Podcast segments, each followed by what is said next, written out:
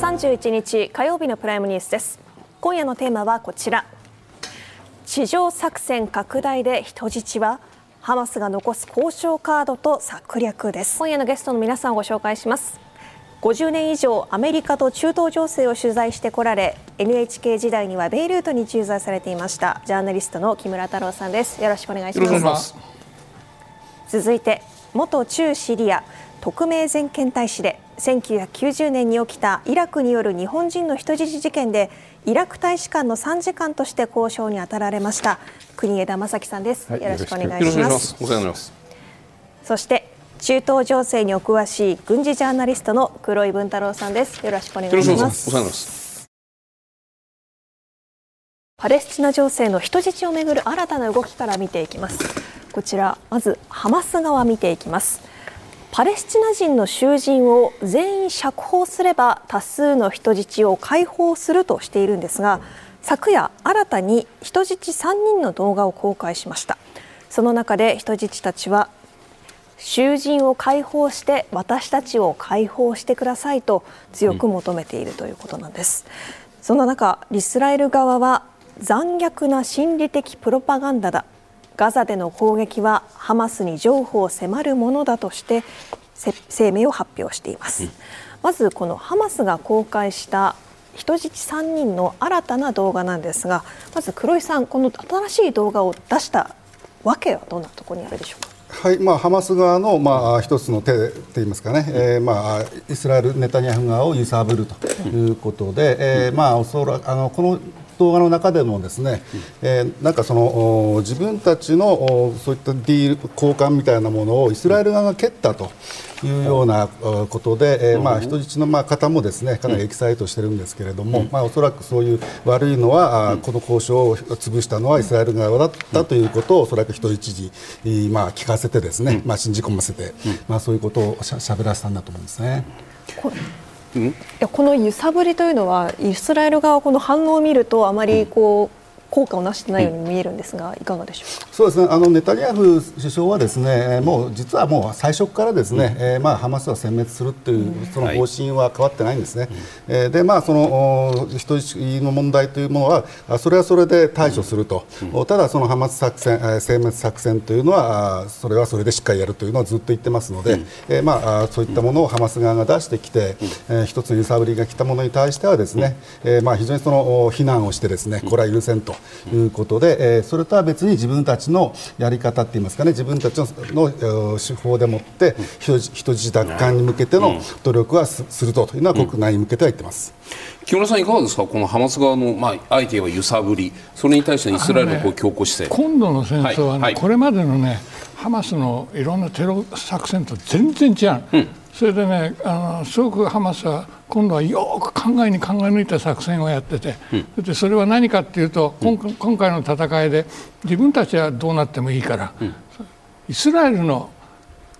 悪さっていうものねこの非道さっていうものを世に知らしめようと。いうのは一番の大きな問題なの、うん、で人質はだから交換のために取ったんじゃなくてそれを示すために取ったとすると、はい、あんまりその将来安閑としてらんないと思う。なるほど。その意味で言うとじゃあその人質ハマス側がじゃあ交換しましょう。それに対してネタニヤフ首相がこういう姿勢を示すということはハマス側の思惑通りに人質に関するその駆け引きは進んでいる。人質に関してなくて全部今ハマハマスペースで進んでて、はい、それにあのネタニヤフが振り回されてるって感じ。力を持ってる側が振り回されてるという見方でになるわけですか。力を持ってるのは軍事力軍事力は力じゃないから今回はハマスは戦闘には負けるけども、うん、これわざと負ける。もう勝てるわけない、まあまあね、徹底的に負ける、うん、だから負ける負け方が、うん、世の中にイスラエルの悪さというのを世の中に知らしめる形で負けると、それで戦争はハマスの勝利。あの、イスラエルの敗北になると。それを狙った戦争だと言われてる、国枝さんいかがですか？ご自身がかつてそのあの立ち会われた状況なんかも踏まえてそうですねハマスの人たち指導者はですね、はいはい、明確に歴史を相手にしている歴史を相手にしているということは、うん、アラブ世界の民衆にですね、うん、ハマスは今何をやってるのか、うん、何のためにやってるのか、うん、我々は命をやってあのかけてやってるんだと、それを心の中に明確に入れて、その次世代そのさらにその次の次世代そういうところまで考えてその彼らのその考え方というものを、うん歴史の中に生かしていく、うん、そのための戦いだと、私は考えてます、そこまで追い詰められていたという言い方もありですか、ハマス側が。そうですね。だからこそ始めたということがあるし、そ、ね。はい、それからまたこの戦いはですねそんなその急に決めたものではなくて、うん。うん。うん、やはり年という単位がかかっているはずなんですね。それとともにあの彼らの通信、電話などを利用すればそれが膨張されているというのは彼らも十分知ってますから、そういうものに頼らないであの情報伝達の仕事をやれば、それだけ時間が多くかかるわけですよ。ですからこれだけのものを立案するには相当な時間がかかっている。それでこのあの戦いをやってるという、はい、ちょっとこれごめんなさい、はい。はい、あのね始まった日を思い出してください。10月7日1974年73年の10月7日から 50, 50年目のその日に始めたんですよ。第第4次？第4次中東戦争が始まったと同じ日。そんな日にち狙ってるんですか？だって偶然だと思う？いやだからそこは僕には分からない。まあこれ、ね、偶然それにすっごくね、はい、メッセージが込ま込まれてるとそれ何かって言ったら、はいはい第4次中中東戦争までアラブ諸国がパレスチナのために戦ってくれてたわけ、はいうん、だけどみんなやられてしまってもうそれからは全然パレスチナのことはとりあえず置いといて自分たちのことを考えようということになって50年過ぎて、どうしてもここで一発声を上げとかないともうパレスチナ問題ってのは消えてなくなる、うん、ハマスはそれじゃここでやっぱり一旗上げなきゃ、でそれには武力で勝てるわけない、うん、勝てなくていいから負けてもいいから、うん、そのイスラエルっていうのはそこを引きずり込んで、うん、あのイスラエルの極悪非道というものを天下に示して、それでパレスチナの大義というものを世界に示そうと、これは今度の戦いだったと思うね。でその意味ではね、うん、すごく成功していると思う。ハマス交渉による解決を示唆しているように見えるんですが、うん、一方でネタニヤフ首相30日会見を行いまして地上作戦を続ける意向を示しています。ネタニヤフ首相の発言一部ですがイスラエルは勝利するまで野蛮な勢力に立ち向かう。民間人の犠牲を最小限にするためできる限りのことをしなければならないと話しています。うんそんな中人質交渉なんですがイスラエル軍によりますと人質1人これは女性兵士なんですが奪還できていると。一方でイスラエル外務省によるとドイツ人の女性1人の死亡を確認しているということで、木村さんね、はい、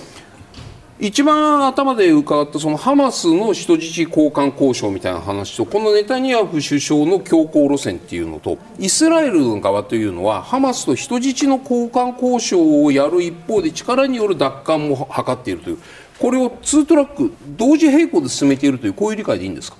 それってあんまり意味ないと思うんだはい、このあのネタニヤフの発言見てからね、はいでここにあのこれはパレスチナのことを言ったんだと思うんだ。民間人の犠牲を最小限にする最小限にするのは出てもしょうがないって意味なの。あそう読むべき発言なんですか？そうでしょう。なるほど。民間人の犠牲は出さないって最小限の犠牲が出るのは普通で、うん。うん、最小限にするってことは出るよって言ってるわけだから、うん、そそれはあのイスラエル人にとっても同じことなんでね。僕はあのもちろんネタニヤフ首相はな人質の奪還ってことは言ってるけども、うん、それはもう今度の作戦の中ではごくごく小さな部分だと思う。ハマスの壊滅のためにはそれが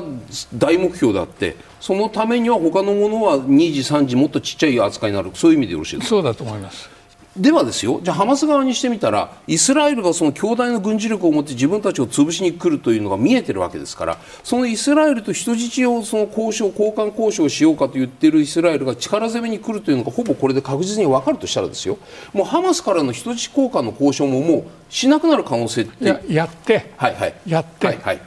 あの一生懸命交渉をやってるように見せてあそうか。そこの中でイスラエル側がそれでも攻めてきたら、ほらイスラエルは全然人質のことなんか考えなかったじゃないかと、うん、要するに全部攻めをイスラエルに課すことができるわけ。なるほど。完全にじゃあもうハマス側は自分たちのその犠牲やら何やら全く二の次で国際世論戦だけをポイントに置いた戦いを今後も繰り広げていく。こういう理解。それが今回の戦争の最大の目的でしょ。でハマスは今回の戦争をね、はい、あの脱植民地主義闘争って言って何ですか？植民地主義、うん、これはね、はい、あの国際法で抵抗を許されてる、うん、植民地であることを脱するためにはどういう暴力使っても構わないっていうのは、国際法でも結ばれてることなん、うん、それをやってんだ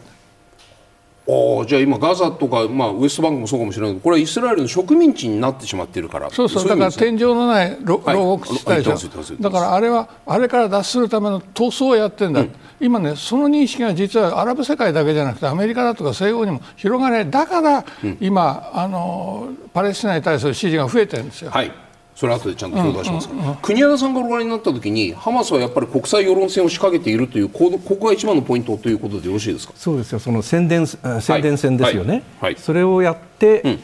うん、あのアラブのまずはアラブアラブの民衆の心を掴んで、うん、今まではどうもその辺があのふやふやしてましたから、またこの際、えー、非常に強い意志でそれをあの理解してもらって、うん、で将来につなげていこうという。そういう捨て身の作戦ですよね。なるほど。捨て身の作戦となると、結果ハマスという組織が、まあまあ表表面上はですよ。まあイスラエルが言うように壊滅しても、それは別に自分たちにとってはまあ少なくとも根っこないしは思いないしは恨みかもしれないしそのその念みたいなものが残るからそれをもとにまた組織が作れるとこういう理解でいいですか？これはあのやはりそこに行くとイスラム教の理解の方に行きますけれどもね私たちの考えとはちょっと違うところがありますから、うん、その辺の歴史的なものを非常に我々よりも長いあの時系列で考えてます、はいはい、アラブの人たちは。なるほどね。ですからそれはね我々もよりも、はい、自爆テロ。はい。これはハマスのハマスの攻撃が自爆テロと同じ。です、はいはい、を仕掛けたんですよ。自爆テロということはもうその結果自分がどうなろうと構わないという先もまさにその大義のためにというところを我々は見るとなるともうすでになんて言ったらいいんですか？交渉の意味もないようなね。ないと思います。ですよね、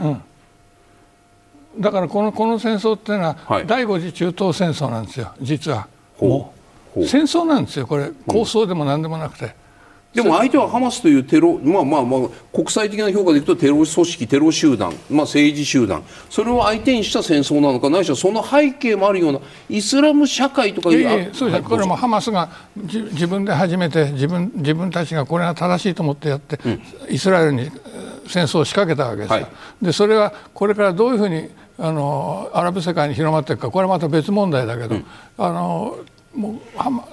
パレスチナの大義というものはもうハマスはこれで間違いなく大きな旗を振ることができたと思いますよね、うん、結果的にでももしそうだとすればですよ。イスラエルの周辺の国々が、まあ、第一次第二次中東戦争の頃とは言いませんけれども反イスラエルの思いがわっと強くなって包囲されるというそういうリスクをイスラエルは抱え込むことにならないんですか？あのなるでしょうけど、うん、ただ周辺国っていうのは今ひと一塊で言いましたけど、バラバラなんですよこれ、だから逆に言うとハマス一番怖がってるのはエジプトですからね。はいだから開けなかったでしょ、うん、あのゲート。ゲート、はいはい、あれはハマスが入ってくるの嫌だから。だからハマスはハマス頑張れとは言うけど口では言うけど、うん、本当にハマスのために立ち上がって武器取るからそんなことはありはしないなるほどだからあり得るのは石油でしょうね石油、うんこれがイランが絡んできたら。なるほど。黒井さんいかがですか？そのイスラエルはもっと多くの敵を回すのかといったら木村さんがいやそのそのバラバラなんだよってこういうお話ありました。今後のイスラエルの周辺状況っていうのはハマスの戦いの結果どういうふうに変わっていくというご覧になるんですか、まあ、これこの後もですね、はい、実はこれで終わりじゃなくて、はい、イスラエル軍、まあ、さらにおそらく激しい攻撃しますから、はい、まあ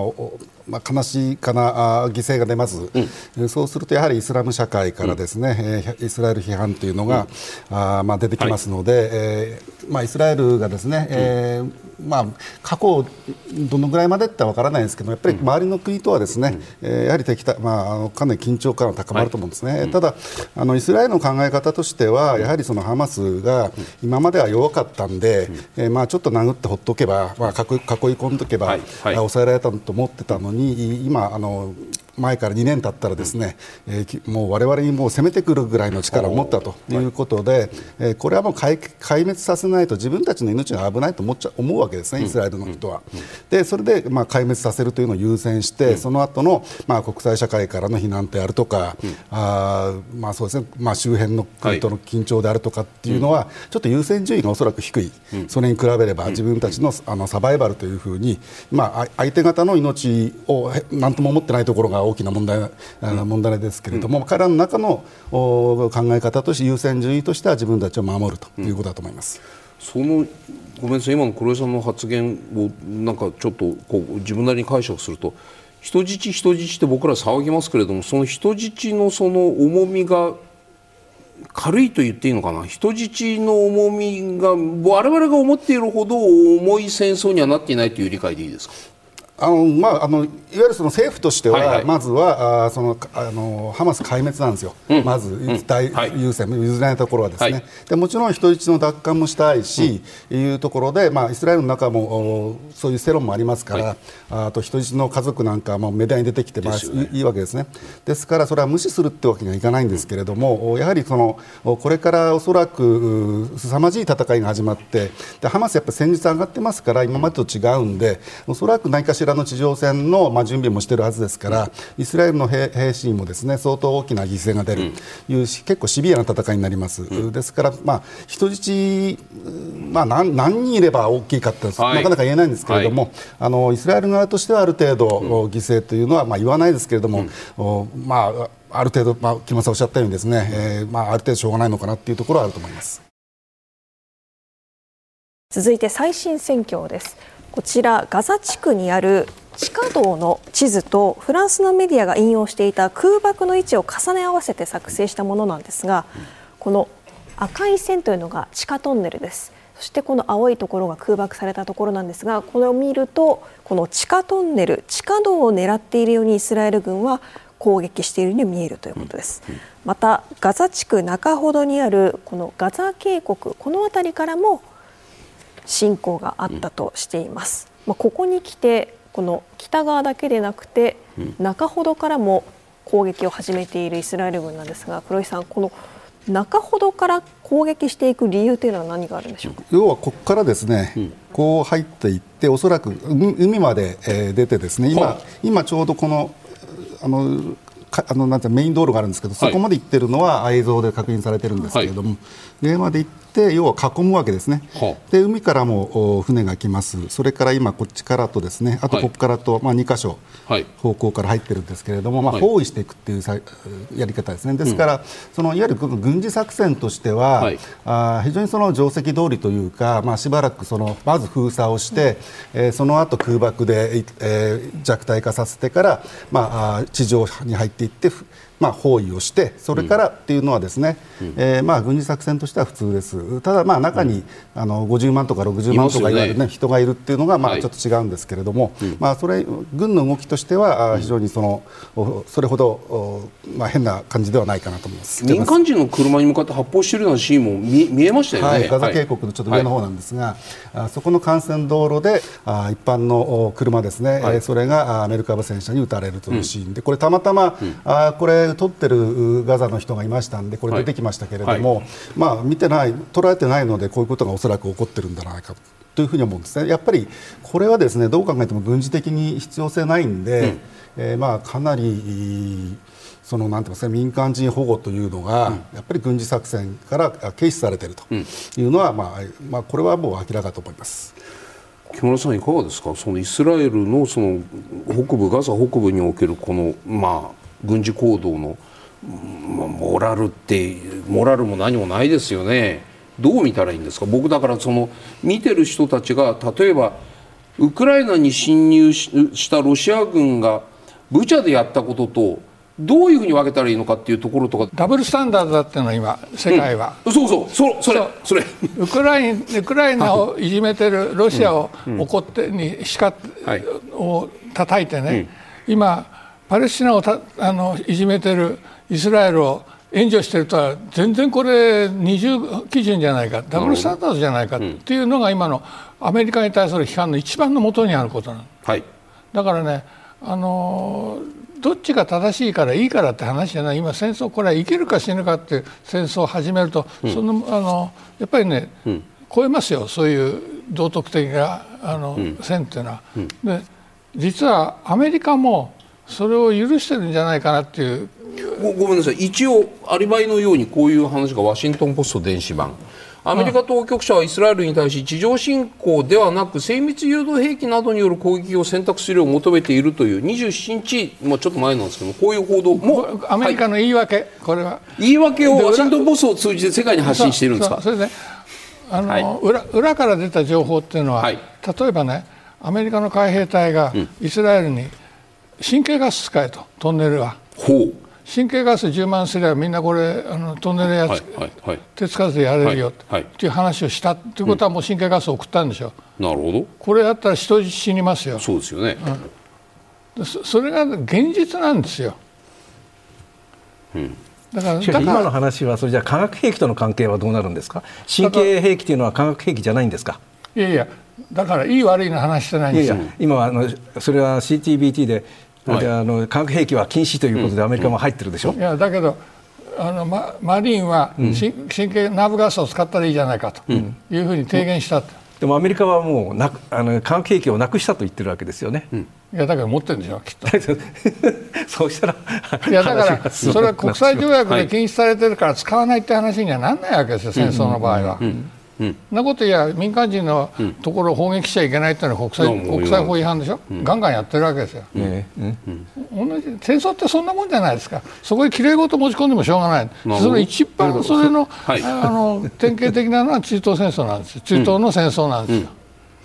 国田さんいかがですか？このイスラエルのそのガザへのまあ侵攻ですよ、えー、いくつか問題があるんですけれどもね、はい、今はネタニヤフはこの第二段階って言ってるわけです、はい第2段階は何かというとそこには大きなポイントとして、うん、人質の解放というのがあるわけです。ね。はい、でかつそのその後のそのあのハマスの壊滅に向けた地ならしというのが2つあるわけです。うん。はい、でもそうすると今の方は今の話はですね、どんどんどんどんもう第3段階の方にもう行っちゃってます行っちゃってると。ただしネタニヤフはそれを明言しない認めない。ね、うん、だからそれは何かというと人質というのがあるわけで、はい。はい、しかし軍事的な作戦もあると、うん、両方両方が言ってると、うん、それから私は見ていて感じるのは、はい、ハマスというのは案外と組織ができてると、組織が動いてる。できてるんですか？この10月7日の攻撃の時にはカタールの政治本部と軍事部門というか連携を取っていたんですか？私取らずに突入したっていう話ありませんか？私は、はい、あの案外とそこはですね、はい、あのハネアスが今あカタールにいますけれども、はい、その前任のマシャールというのがダマスカスにいたんですよ。うん、でその時私が現場にいて、うん、で私の住んでいる校庭とですね、うん、マシャールの事務所というのがもう50メートルぐらいしか離れてなかったんです、ですから私は時々その前を通って、あの中を覗いてたりしてしてたんですけれども、彼らあのマシャルの発言とですね、がどうもそのハマスのそれまでの発あの行動とずいぶん離れてるというふうに思える時があったんですね。はい。ところがいつの間にかそれが一致してるんですよ、うん、だからそれは案外と連絡し、ができていると、うん、だからそれじゃああの政治部門と軍事部門とでですね、うん、判断が違った時どうなるのかと言ってもやはりそれはコーディネートというかその話を進めてるんですね、あのそんなに違わないように、それは案外と今回もですね見えてると見えてると思います。ね。黒井さんいかがですか？そこの政治部門と要するにカタールとそのガザの間できちっと意思疎通。だって通信回線使わずに機密保持のために、まあ、電子マート使ったとかって噂も出るぐらいの連絡方法でやってる中でそこまで標則をピシッと合わせることができたかどうかここのあたりいかがですか？あのこれも両面ありまして、はい、これハマスの特徴なんですけれども、はい、結構前からのですね、はい、まあ、軍事部門って非常に秘密組織なんですね、うん、でハマスの政治部門も現場の例えばガザにいる幹部とかほとんど知らないです、うん、でそれはもう軍事部門だけで、うん、軍事部門の中でも誰がメンバーかわからないぐらいの秘密組織なんですけれども、そこのトップトップというのはですね、えー、まあそのハマスの政治部門トップとはいわゆる政治局っていう、はい、ところとはつながってます、うん、なので、えー、全くその政治局のトップが知らないところでってことはありえないです、なるほど。えー、それはもうあのそういう話はできてて、うん、えー、ただ、ですねそのある種の派閥みたいなのがあってですねはははその軍事組織のラインっていうのはとにかくそのイランの情報機関に直結してるんですよ、うん、でそういう意味ではイランの影響力が政治部門よりは大きいということはあります、あただ、ですね今、そのガザに、はい、えー、のの担当だったあハマスの政治部門トップがですねもともとそのカッサム旅団の創設者なんですね、でそういう意味では今、ガザにいるハマスの政治部門のトップと、うん、おおそらく現場で、まあ、今、イスラエルがめちゃくちゃ探している軍事部門の幹部というのは、連携は取れていると思います。なるほどここからですね長く中東情勢を見ら見てこられ現地にも駐在されたことのある木村さんにお話を伺っていくんですけれども、中東を語る上でもなかなかこう背景というのが分かりづらい日本人というのもあるんですけれども、それを理解を促進するために このワニとサソリという偶話があると伺いましたが。これで分かるの？ちょっと説明しますね、はい、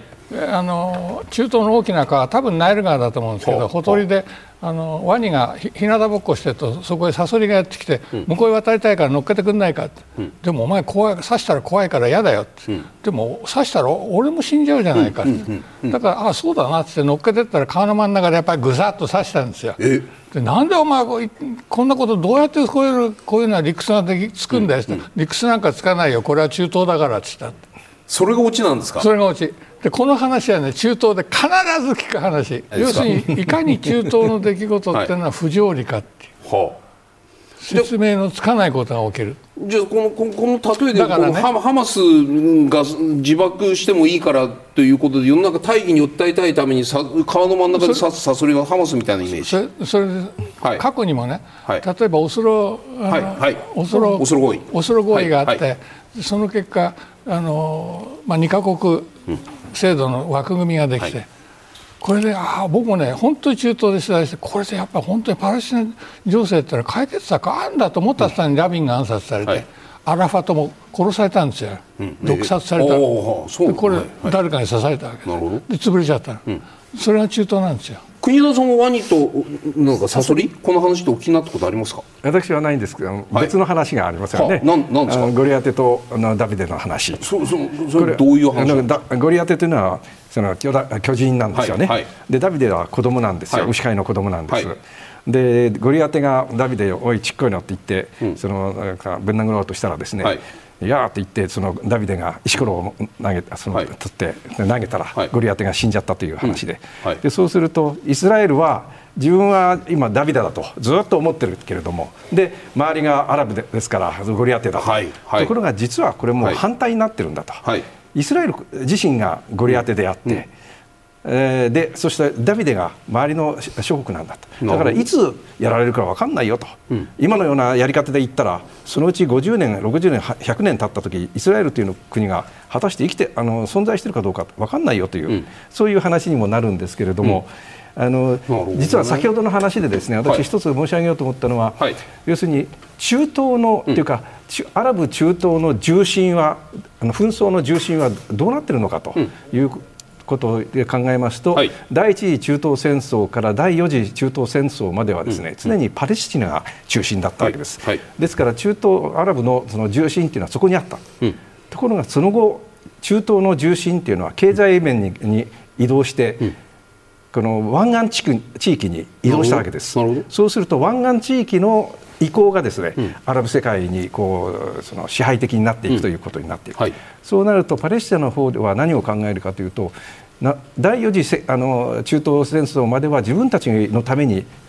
中東あの、アラブ中東がみんなが戦ってくれた、はい。はい、それはだんだんだんだんそういう意識がですね薄れてきてしまっていると。うんそれでこの21世紀になってですね、うん、まあ、それまでインティファーダというのをやったけれども、はい、あのうまくいかなくて、でその後今日まで来てとうとうここでやっぱり健康一滴の戦いをやらなくちゃいけないという、うん、そういうことで今この歴史を新たに作りそのリバイブさせて、うん、このまたあの中東というのは何何が根幹にの問題としてあるのかということをみんなに知ってもらいたいと、でそのために自分の命を捧げるという、そういう戦いを今やってるに違いないと私は見てます。木村さんいかがですか？そのなんていうか歴史をもう一回ひっくり返して。はい。ちょっと今の大使の話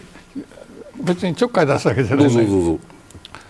ダビテ大男、はい、ああそっちの話、はい、これねペリシテ人なんですよ。ほう。それでペリシテ人がイスラエルに攻め込んできたわけですよ。なるほど。それを小さなダビデがやっつけたわけです、はい、だけどねペリシテ人っていうのは、はい、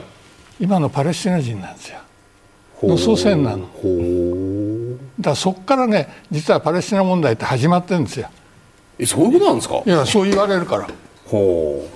だからね要するにまあそのどっちがどっち今どっちになってるか別にしてね、はい。はい、そこから実は恨みつらみっていうのは始まってる話だと思うとね、うん、やっぱこのワニの話っていうのはね、うんあのななるほどっていう木村さんねごめんなさい。木村さん昨日のプライムニュースご覧になっていただいてさっきおっしゃってたんで。いやいや好きとい番組だった。ありがとうございます。本当にありがとうございます。だけど昨日のゲストはそのそのそのダビデとゴリアテの戦いとかそういう時代じゃなくてこの問題のそもそもは19世紀の国民国家というところをスタートラインにしないと整理がつかないよ。十字軍の話は違う終わ終わってるんだよ。そあの出エジプト記の話とか関係ないんだよという話をずっとこのあの昨日の池池田さんと、えー、高橋さんはそういうふうにおっしゃった。木村さんはそ僕はねもっと前、はい、ノアの箱舟まで戻る。えー、ノアにはね3人の子供がいて、はハムとセムとヤピテ。で知らないですよその誰ヤピテっていうのは白人の元になって、はい、セムってのはユダヤ人の元になって、そのもう一人ハムっていうのはパレスチナ人の元になったんだけどこれはね、はい、ノアが酒飲んで酔っ払って寝てるの見て笑ったんで感動されて以来ね一家とは離れ離れになった。それがパレスチナの元だというところからね実は本当に笑うけどね彼らはねそういう話っていうのはなんかこういう問題に持ち出してくるわけででそういう話がスタートだと万が一そのなななんていうの？記憶の中にそういうのがあったとしても現実のその国と国との間ないしはそのハマスとイスラエルの間の憎しみとか戦いとかの根本にあるのは経済的合理性とか国益とか安全保障とかそういうものがあるんだよというのが昨日の話でした。それは違うんですか？いやいやそうだと思うけども、はい、ただその歴史的な背景、はい、聖書的な背景ってのはものすごく意味が、うん、重い意味がある。例えばねあのネタニヤフの,、あの政党なんだ？リクードですか？リクード。リクードリクード,、はい、リクードの党是って何だって、はあ、約束の地を取り戻すことなの。あじゃあもう入植 OK なんですね。入植 OK だからあの支持が大きいんです、はい、だから彼らがね開拓してるとこ行ってね、なんでこんなむちゃくちゃなことができるんだって聞いてください、はい、やってる人間これね、うん、ちゃんと聖書を見てみろ、うん、書いてあるから、うん、神様はねそのユーフラテスからね、ナイル川までの土地を俺たちにくれたんだって。でそれがね現実の政治になってるわけですよ。でもそんなこと言い出したらだってその僕に言ったって知らない彼らが言ってんだ いろんな国が決め事やってなんとか合意だとかって言ったって全部チャラじゃないですか。だからあの中東はワニになってるワワニというサソリになってるわけ。ここまでイスラエル、パレスチナそして中東と徐々に視野を広げてきたんですが、はい、では世界各国どのように見ているのか伺っていきます、国連総会ではこの中東情勢について緊急特別会合が開かれて平和的解決の道筋を模索しています、そんな中27日カナダがハマスへの非難の文言を入れた停戦決議案を提出しました、これにはアメリカやヨーロッパ日本などが賛成88カ国が賛成したんですが、アラブ諸国、中国、ロシア、南アフリカなど55カ国が反対しこちらは否決されてしまいました。というのも平和と安全保障などの決定は3分の2以上の賛成がないと採択されないということです。これに対しアラブ諸国が主導したハマスを非難する文言の入っていない停戦決議案には、アラブ諸国をはじめこれらの国々合わせて121カ国が賛成し採択されたということです。これについて日本、イギリス、カナダ、ドイツ、インドなど44カ国は棄権をしています。この国連でハマスへの非難が含まれた議決案が否決、そしてハマスへの非難が含まれない決議案が採択されたこと。木村さん、この世界の立ち位置どのようにご覧になりますか？あのね、うん、これ総会決議でしょ？はい。あまり意味ないんですよ。拘束拘束力ないから、まあね、ただ、はい、だから国へ帰って俺は反対したよ賛成したよって言える、うん、投票してくるだけの話でね、うん、あのあんまりどこが投票したからどうだって話だけど僕はね、うん、ごめんなさい。この話せっかく出たのにね、はい、国連がね今度の中中東問題っていうのはね、もう歴史的にね、一番邪魔してる。国連が邪魔をしている。国連邪魔してる。これ最初にあのパレスチナの分割やったところからね間違ってるし、はい、今一番70年前の話？いやもっと、うん、だからねそれでね今一番ね、はい、邪魔になってるのはね、はい、あの安保理決議242っていうのがあるんですよ。どこにあるんだ？そう作ってもらった。これか、うん。はい、これはあの第第三次中東戦争が終わって1967年、うん、それで、イスラエルがせに西岸地区だとか、はい、それからいろんなところ全部占領しちゃったわけです、はい、でその戦争をどういうふうに終わらせるかと、はい、いった時にあのこういう決議が出て、うん、その一番最初にイスラエル軍が最近の戦闘によって占領した諸領域から撤退すること、うん、これは大前提である、でみんな合意したんですよ、うん、ところがね全然これ合意してイスラエルは撤退しないで済んでるんですよ、どうしてだと思う？宗教的な理由でこれこれ今の文章を見てください、はいあのね withdrawal of Israel armed forces from territories occupied、テリトリーズに定冠詞がないんですよ。だテリトリーズだがないの、はい、だがないと単なる領域っていう意味になっちゃうから。なるほど。でオール・ダ・テリトリーズとかダ・テリトリーズいうところを、はい、テリトリーズだけ書いたんで、うん、イスラエルはちょっとだけ返したらそれでよかったわけ。はあ、一部の返還で済まされると。文書なん。あじゃあこれはもう国連がそういうふうなちょっと会社許すからっていう文書を作ってしまったそれはイギリスとアメリカの国連大使が頭をひねってこの文書、ね、うん、でこういうふうにしてそれでよそ見したらみんなこれは全部返すことだろうと思って合意してみて開けてみたら違うじゃないか。でこの「だ」があるないでねこれだけ違ってきたんでそれがねずっと今まで中東問題の一番の下敷きになってこれ来てるんですよ。ごめんなさいどうぞ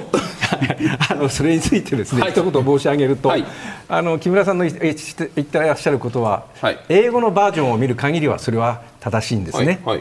それじゃあフランス語で見るとですね定冠詞がついてるんですよ。どういうことですかそれ。レテテリトワーオキュペというふうになってる、ね、なんですよ。成分は英語って書いてあるんですよ。じゃなんで英語とフランス語で意味が違ってるんですか？それはもうフランス語と英語の文法上の問題ですよ。あフランス語翻訳を間違えたの、うん、意図的にそういう政治的にねじ曲げた足したんじゃないんですか？おそらくそうじゃなかった。ただしだからフラもうこのね外国語っていうのは、はい、もう超えられない溝があるわけですよでそこその矛盾がそこに出出てきてる。ロード・キャラダンってね、はい、これあのイギリスのその時の国連大使が起訴して、はい、あと10年ぐらい経ってね、はい、インタビューに答えてそれはそうだよ。イスラエル全全面的に撤退させないためにあの文書を考えたんだあじゃあちゃんと確信犯でやったという認めてるわけですね。ロストもそう言ってるから。でそれが今五章大事にまだね中東問題の下敷きになって残ってるわけです。えちょちょっと待ってそうするとねこの作った時の1967年において国連はそういうイスラエルに対して配慮に満ちた文章を黙ってこう、ね、すあの作ったとして作ったにもかかわらずグテーレス事務総長は最近の発言で言うとパレスチナ人は56年間息の詰まる占領下に置かれてきたっていかにも何か国連はパレスチナ人の味方であるかのような。味方ですよ。味方だって言ってるんでしょだってだからネタニヤフ怒ったわけだから。味方の割には過去の自分同じ事務総長だったらば戦々だ戦々戦々戦々のその昔の事務総長のそのまずその失敗から認めてそこから反省すべきってそういうもんじゃないんですか？本当はそうすべきだと僕も思いますよ。それしなくていい、うん、ただねそれはねやっぱり戦争というものが介在したからそうそういうふうになってるわけで戦争をやるごとにイスラエルは自分の領土を増やしていったんですよ。うん今の時代戦争をやって領土を増やすなんていうのは認められないけれどもしかしこれは今ロシアとか中国がやってる中国は戦争はしてないから。やってるんですね、はい、でそれもあの中東の場でやってきてるんです、はい、で50あのゲゲテレスがその1900じゃなくて56年前というのは、1967年なんですよ。この時なんですそれねこれ安保理の決議ですから、はい、フランス語も成文なんですよ、はいでみんな成文なんだけど、うん、みんな英語の英語のそのバージョンばかり言うけれども、はい、本当はフランス語も見なくちゃいけない。他のも見なくちゃいけない、うん、でも戦争で取っちゃったから、うん、でそれそのままに既成事実ということで国連は要するに力で奪ったものをもう既成事実化してそれを裏書きしてる組織になってしまってるだけ違います。それを認めないためにいろいろ発言してるわけです。いやだからこういうことは通用する組織だから国連は逆にもう中東問題こじらしてるだけなん黒井さん、この法的なごごたごたとか、国連の果たしている役割ってどうご覧になるんですか、まあ、あの当時の力関係とかですね、まあ、含めて、はい、えー、まあ、冷戦もさなかでしたし、はい、イスラエルはあの西側、えー、でしたから、はい、まあ、アメリカとの特別な関係もあったんで、ただこれで、うん、あの要はとんちのもん、とんち文書ですよ。ですからあのグテレスが言ってることは、まあ、普通の感覚です、そういう意味では。うん、はい、ですから、まあ、返すって言ったのに返してないだろうっていうのは、はい、あのまあ、座を入れないことによってっていうのはですね、うん、えー、まあ、日本の憲法にもありますけれども、トンチみたいなもんで、えー、これはうまいこと逃げ逃げ道を作って、まあ、だまくらかしたっていうだけの話で、うん、やっぱりその国際、国連の場って言いますか、そういうところでは、まあ、返すだろうなってみんな思ったわけですね。ただ、まあ、その後、それぞれ、えーまあ、何回も国連の決議案なんて出て、はい、えー、まあ、イスラエルがどんどんこうそういった権益を上げるものですから、はい、まあ、それに対しての、まあ、国連の案も出たんですけれども、うん、まあ、全部アメリカが今度はあの拒否権で潰してきたというのがあって。、えー、アメリカにこれ大きな責任はあるのかなと、うん、でまあ、アメリカ、まあ、その後最近はですね、はい、どちらかというとロシア、中国が無茶するんで、うん、国連安保理ってあまり意味がないんですけれども、あのこれの問題に関してやっぱりアメリカの方が拒否権をまあ乱用した、うん、言ってみれば悪用してきたと言っていいと思うんですね。でただもともと冷戦時代っていうのは、国連安保理っていうのはですね、あのまあ、そんなにみんなあのメインでもなかったんですよ。その要は冷戦時代でしたからアメリカとソ連がお互いにやり合ってたんで、はい、でまあ、お互いあのもうそういうメインじゃないところで手を組めるところとか、はい、人助けのところで国連が動いてて、うん、ただ、その冷戦が終わった時アメリカ一強の時代があったもんですから、はい、アメリカが何かそういったあの紛争を抑えるときに、うん、国連安保理を非常に使ったわけですね。うん、えー、でそれが、まあ、アメリカがこうイラク戦争で、なってきてロシアが力を得て中国が力を得て、うん、えー、まあ、そのシリア紛争からロシアはまあ明らかにそういったものに挑戦するようになりましたから、うん、国連安保理というのはもともと制度的に、えー、5か国に拒否権があってその5か国の中で右と左分かれてたらもともとだめなんですよ。でそれをなんとかなんとかなんとかってやってきたものが、まあ、今もう明らかになっちゃったと。まあ、その方やアメリカ、はい、じゃない、えロシア、中国だったのが、今はアメリカということで、うん、えー、まあ、立場入れ替わりましたけれども、まあ、国連の話っていうのはもうあんまり意味がないのかなっていう気がします。意味がない国連における日本の立ち位置について皆さんに伺いたいと思っています。その日本は先ほどのその下の方アラブ諸国による決議案に関して日本は棄権をしました。棄権をしたこの理由について昨日国会でその共産党軍の宮本議員からの質問に対して質問に対して岸田さんはその棄権した理由ハマス等によるテロ攻撃への強い非難や自国及び自国民を守る権利の重要性に関する言及がないなど全体として内容面でバランスを欠いていたため棄権しました。どうですかこの答弁？いいんじゃないですか。丸？丸じゃないけど誰もこれ気にしないですよ。日本が棄権したって話はアメリカとお茶を合わせたのね国会の中においてそのあの質問した趣旨の多分流れというのはあごめんあのあれだイギリスなんかと、はい、停戦停戦を即時停戦を求めるんだからそれは賛成してよかったんじゃないかというこういう意見もあったんですけど賛成してもよかったと思う、うん、いやいやいや。はいはいどうぞ。これはねあの大きな誤解があると思うんですけどもね、はい、そあの表を見てもフランスがですね、はい、賛成してるんですよ、うん、ね。はい。それであのアメリカは反対するし、はい、他のはその危険という、うん、じゃあフランスはなぜ賛成したのかとい。うポイントですよね。はい、それはですねフランスの発言を見ると、はい、あのこれは賛成したのは、うん、もうもうできるだけ早く、この非人道的な状況をですね、はい、避けなあの、ね、改めなきゃいけないと、うん、これが第一なんだと。でただしそこにハマスへの非難がなかったのは確かに遺憾な点であると。日本それしかし、しかしね何が今必要なのかといったら、うん、この今のカーネージあのその大きな非難あの、はい、あの殺し合いをやめるという、はい、の呼びかけじゃないかと、はい、だから賛成したんだ、うん、ということでそこから何が言えるかというと、うん、ここには2つのがあって1つはその今の人道主義の,、はい、あの状況を取り戻すと、それからもう1つは、あのハマスへの非難を強くするかどうか。で日本は下の方のあのハマスへの非難の方を取って、はい、で棄権したわけですね、はい、ところがフランスは人道の方を取った。うん、ということはですねこれはあのどちらが今必要なのかという現時点での,、あのあの状況というのはそれはハマスを非難する方に重きを置くのか、うん、あるいはもう非人道的な状況を改めるという方に、うん、あの力を注ぐべきなのかという、この2つの価値観のですね、あの戦いだったと思うんですね。で日本はあのハマスと批判するべきだと。あくまでもというふうに、うん、あの頑固に言ったわけだけど、頑固にといういうふうにおっしゃるってことは国枝さんはこれフランスと同じで賛成するべきだという感じになって言ってもいいんじゃないかと。それはですね、はい、じゃあカナダあのそのアラブ主導のあの決議案を読みますとね、はい。はい文言にはハマスは書いてないけども、うん、読めば、これはハマスのこと言ってるじゃないかと、うん、非難してるじゃないか、うん、これはちゃんと非難してるんですよ。うん。だから読めば分かるようなところをなぜそれじゃ文字にしなくちゃいけないのかと、うん、その文字にしないからその支援もできない、うん、その停戦も呼びかけられないということがは果たして、うん、あの justify される正当化されるのかどうか、という問題ですよね。どうですか？はい。えーとまあ、おそらくですけれども、うんまあ、別に賛成してもよかったんですよ、人道的ですから、はい。はい、日本はそれほどその深くコミットないですから、うん、まあ、人道的なのは優先してよかったんですけれども、うん、アメリカが反対してますから、日本は、はい、あ賛成はできないです、うん、アメリカへの忖度ですね。なるほど。えー、で、えーまあ、反対をしたくない、うん、えー、そういう時に、危険を見るとですね、まあ、G7 の他の国フランス以外はいますから、はいうん、まあ、この辺にしとこうというような、うん、まあまあ、そういうことだと思います。バランス取った。バランスというより、あの目立ちたくないわけですね。目立ちたくない。あの日本の外交って昔からそうですよね。あの何か。いやまあ私の目の前でそう言われる 抵抗は感じますけどね。一部真実疲れてる感じもするわけです、ね、まあ、まあ、全部じゃないと思いますけども。返事は差し控えますね。木村さんどうなんですか？目立たない方がいいんですか？こういう目立たない方がいい目立たない方がいい、うん、国内的にも目立たない方がいい。えどういうことですか？これ別にこんなところで失点したくないじゃないですか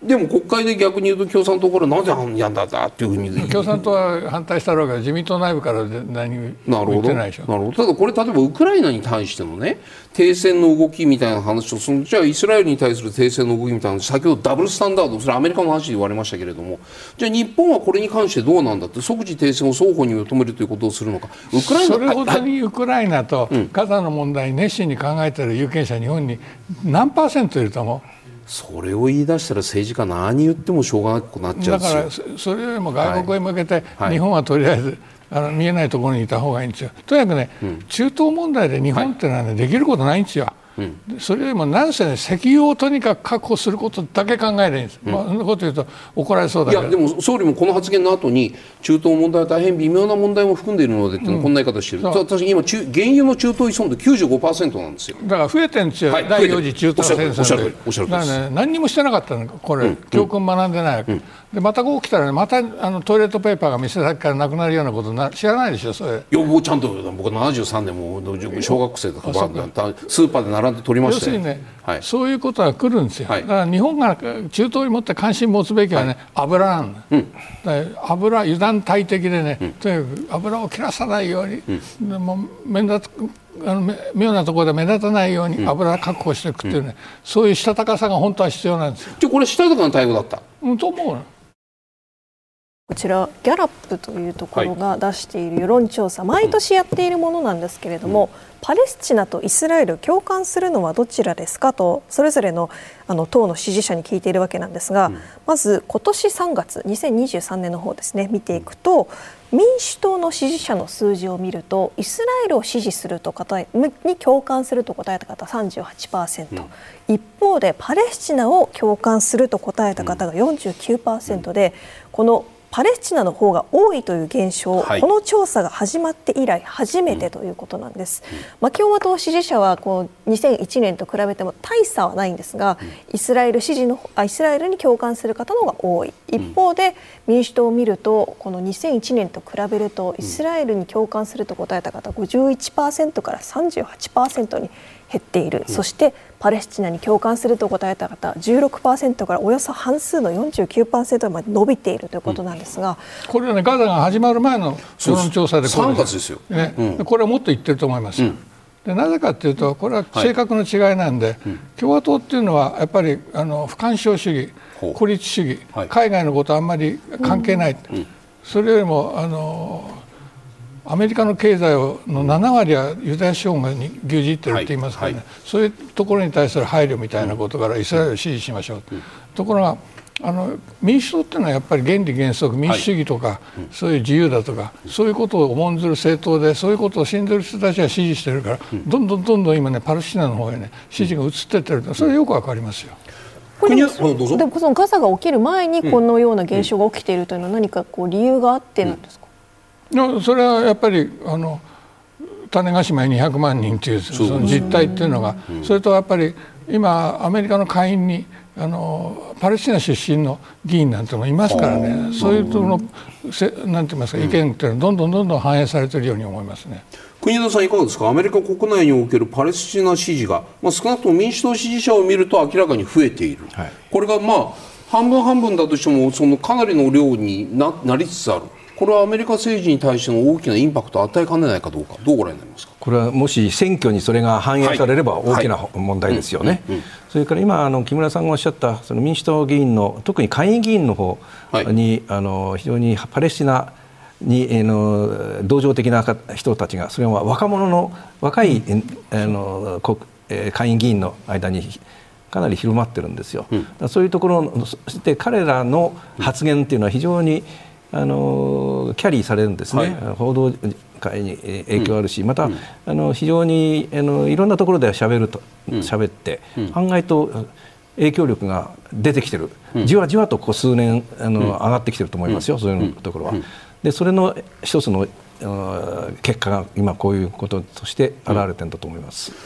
これね、ごめん。今度ね一番先に声を上げたのはハーバード大学なんですよ、はい、ハーバード大学の学生の30団体がまとまって声明出して、うん、これはさっきのね脱植民地主義だ、はいはい、それでイスラエルには一切のすべての責任はイスラエルにあるっていうのを出してね、うん、大変な問題だってハーバードなんかだって寄付金ユダヤのイスラエル関係からたくさんもらってるはずですよね、それでしかももうハーバードの学生採用するなっていうねお触れまで出るぐらいインパクトがある声明を出してるんです。だからねやっぱり今若い方はね、はい、パレスチナ側にガーッと寄ってってるんですよ。それって大統領選挙に向けて何らかのうねりになる可能性ありますか？かといって候補者はいどうぞ。あの共和党の方がそんなに増えてないですからね、はい、民主党の方だけでいくらなるほど。僕はあんまり影響ないと思う。うん、ああまり外交問題がねアメリカの大統領選挙にね、はい、影響したってことないんですよ、うん、ただねただね、例えばそのアメリカの対外支援、まあ、ウクライナに対していくらいくらイスラエルに対していくらいくらっていう対外軍事援助みたいな予算がある中でその割合の問題とか額の問題とかって今議論になってるじゃないですか。その意味で言うとじゃあウクライナもかわいそうだけどパレスチナもかわいそうだよねっていうそういう話っていう議論がこれからより活発化してくる。それはね、はい、パレスチナっていうことじゃなくて、はい、対外援助ってのはそんなにするもんなのっていう議論そっち？そっちで出てきてバイデン使いすぎじゃないかっていう批判にはなっていくかもしれない。はあ、だそれはアメリカアメリカのことアメリカファーストだと言うじゃない。アメリカファーストにしようよっていうのは、はい、GOP あの共和党の言い分がね、はいはい、通れば選挙の材料になるけどそれはパレスチナが助けようって話じゃないの。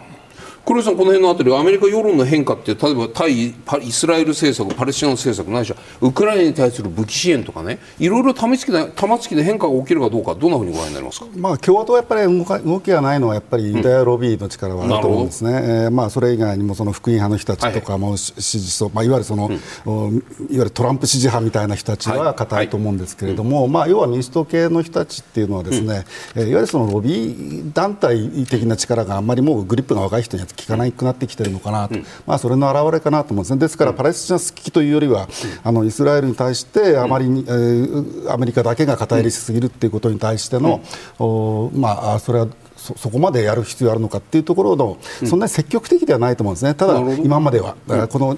世論調査の時期はですね、はい、えー、ただこれ、一気にやっぱり状況変わりましたんで、うん、この数字はもうあんまり意味がないというか、うん、あもう一斉にもうみんながそういったニュースを見てますから、うん、でこの後もかなりこうひどいニュースがどんどん入ってきますので、うん、えー、そのいわゆるそのイスラエル、えー、ユダヤロビーとか福音派とか、はい、あるいはその、まあ、なんていうか、とにかくがっちりした、はい、えー、関係派的な人以外の人たちというのはやっぱりパレスチナ支持とイスラエルに対してやりすぎっていう人はもう一気に増えると思います。それはこれまあこれ2023年3月のデータなんでこれから地上戦でガーッとガザに入っていってたくさんのそのパレスチナ人一般市民の方々の犠牲が出るみたいな話が報道どんどんされると今ガザの中の情報が非常に少ないじゃないですかそれがどんどん出てくることによって共和党支持者の中におけるイスラエル支持が減りパレスチナ支持層が増えるみたいな。全体のアメリカ社会全体のその地殻変動みたいなところまで行きかねないそういう気もしますあの、まあ、一時的だとは思うんですけれどもまあ、ニュースで、ね、あの皆さんそのガーッとこう流れますので、はい、えー、まあ、こういったニュースを見ればですね、うん、えー、まあ、パレスチナ支持、まあ、もあるんですけどとに,、とにかくイスラエルがちょっとこのやりすぎになるんで、うん、これはもう誰の目から見ても明らかにこれからなってきますんで、うん、えー、それに対してちょっと抑えろっていうところはあると思います、そのくらいのところまでもし行けばこの共和党のこの鉄板のイスラエル支持層の一部がこう崩れるようなところまで行けば番組の冒頭で皆さんから伺った今回のハマスの戦いの狙いはね国際世論戦なんだと。国際世論におけるそのパレスチナ人に対する関心を呼び覚ますことなんだということのかなりの成功を収めたことになるのかなと思って今伺ってたんですけどいかがですか？まあ、私はちょっとあのまた別の考えなので、ハマスがそんなあの深い言葉で考えてるかなっていうその彼らをずっと見てるとただもう戦いたいっていう人たちが多いんで、はい、えー、そういうその、まあ、彼らの狙い通りかどうかっていうのは、うん、まあ、ちょっと否定的なんですけれども黒井さんあんまりじゃあそういうハマスがそそのそのなんていうのこう一発逆転で世論に何か訴えようとかそういうか計算に基づいた戦いではないというふうにご覧になってるんですかあの、まあ、そうですね、まあ、ハマスの幹部とかも話したことあるんですけれども、はい、まあ、とにかく彼らは普通にあのストレートなんですよ、うん、いうことは。裏では分からないですけれども、はい、で一般のその、まあ、あのあの軍事部門の若手には会ったことないんですが、はい、彼は秘密なんで、はい、えー、まあ、いわゆるハマスの若手の活動家なんかも、まあ、昔ですけど話してもですね、うん、割とこうこうなんて言いますかねこう一直線と言いますかね、うん、えー、そういう意味では抵抗したいなということでやって、まあ、たまたまそういうその支援するイランの機関があったんで、はい、えー、まあ、ロケット弾もどーんと作りの作戦もできの、インテリジェンス面での支援もあって、うん、えー、戦術ができたんでこういうことができたということで、まあ、今までもです、ね、実は2年前もロケット弾撃って、はい。はい、えー、ボコボコにやられてるんですよ、ですからあのやられるのはですね、えーまあ、分かってるんですけれども、それをもって何かを狙うというよりは、まあ、とにかく抵抗したいというのがハマスの、まあ、メンバーの一般のメンバーの考えです。今夜は中東情勢を読むポイントというテーマでご提言をいただきます。では木村さんお願いします。はい、はい。僕あの中東記者になった時に最初の時にねニューヨークタイムズのベテラン記者でね、はい、あのダナ・シミットっていうすごい有名な記者が、はい、その人と酒飲んでね、うん、中東記者の秘訣は何だって言ったらね、うん、明日を予想するなと間違えるぞ。分析だけしてろ。中東じゃ明日は予想できない、うん、読めない。さっきのあのワニとサソリの話と同じですそうそう。毎日何をやっていればよかったんですか？いやフォローしてりゃいいねニュースを。でいや分析はできる、はい、だけど予測はしちゃいけない、予測しないとなんか明日の予定とか立てられませんよね。もうしょうがないんですね。しょうがないというか予測はししないけど分析すりゃいいはい。国枝さんお願いします。民衆の動向をこうやって見ていくと、はい。はい、あのやっぱり今まではあの政権の上部を見ていけばよかったわけだけども、うん、今度のハマスの放棄でですねやはり民衆というものをアラブ世界の民衆の動向というものを考える必要がある、うんうん、非常にあのあのこれで以前のアラブ世界の事情あの状況に戻ってきたようなところがあると思います。黒井さんお願いします。はい、えっ、ー、と私はあの呼び方ポイントとしては情報の精査ですね。もうとにかく例えばウクライナ問題とかあの北朝鮮問題とかも、まあ、追うんですけれども、あの情報源が中東はもうとにかくうじゃうじゃうじゃうじゃあるんですね。でしかもそれぞれの情報源が大体みんな色付きなんですよ。政治勢力であったりでまあ政府であってもあっちの中東の政府って大体、はい、あの武装勢力みたいなもんなんで、はえー、まあそういう意味ではもう本当にプロパガンダがだらけなので、まあどういう一つつ2つのニュースで、えー、もうすぐあっとなると大体読み間違いますね、うん、はい。皆さんありがとうございました。ここで視聴者の皆さんからの私の声をご紹介します、はい、えー、国枝さん千葉県の男性からこんなメール来てます。日本が良い意味で出しゃばってイスラエルとハマスの停戦協議のイニシアチブを担うには何が必要ですか？日本はイスラエル、アラブ諸国と良好な関係を構築しています。これで今動かなければ存在価値もなくなってしまうのではありませんか？いかがでしょう？私が非常に思うのはですね、うん、日本のトップの政治家が、はい、もっともっと足しげく現場に通っていただくことだと。例えばあのアフリカあのちょっとあの離れて恐縮ですけど、はい、アフリカを重視するんだと言って総理が行かれますけども、うん、例えば行ってそこの大統領ある、うん、でもその後は在留邦人と会ってで終わりなんですね。そうするとあのその国の人たちはどこまで日本の首相が来てくれたのかということの印象が残らないんですよ。だからもっと日本のその政治家が現場に行くと、うん、そして現場の人たちともっとあの交流をすると、うん、そして日本のその動きというのが見れるようにする、可視化する、それが必要だと思います。はい続いて黒井さんにお伺いします。群馬県の70歳以上の方からいただきました。先制攻撃を仕掛けたハマスは変わらず攻撃を続けているにもかかわらず流れてくるのはガザでの悲惨な映像ばかりです。イスラエルの情報戦力が劣っていると見て良いのでしょうか。各地での反イスラエル運動に大きく影響していませんか。いかがでしょう。まあそうですまあ、今回に限ればですね、まあ、最初はやっぱりハマスのひどさっていうのが宣伝されて次ガザっていうのはですね、うん、まあ、実際の現実をそのまんま映しているわけですね、うん、で今もその実はロケット弾撃ってますけれども、うん、ほとんどそのアイアンドームで今落とされてるんで、はい、今イスラエル側の被害はほとんど出てないですから、まあ、それはあ、まあ、情報戦の分野ということでもないのかなというふうに思います。はい。続いて木村さんにお伺いします。東京都の30代の方からいただきました。仮に現在トランプ大統領であればアメリカの対応違ったでしょうか、うん、ね、トランプさんね、うん、ネタニヤフ批判したんですよこの間。あそうなんですか、うん、ダメだあれじゃってダメだあれじゃどうしたらいいんですか？だから、はい、彼はだけど大統領になれないから、はい、あの何もできない。ああ今回できないですよ。なるほど。当選できないとなるほど。えとトランプ大統領のだったらば今大統領だったらば別の対応をしたかどうかっていうこの話なんいやトランプの中東政策って大成功したんですよ。アブラハムアコードとかね。あの本当に中東大改革したんですよ、はいうん、だからそれはできるかってでも今度大統領になれないからできないですよ。なるほどね。はい、はい、ということで皆さんどうもありがとうございました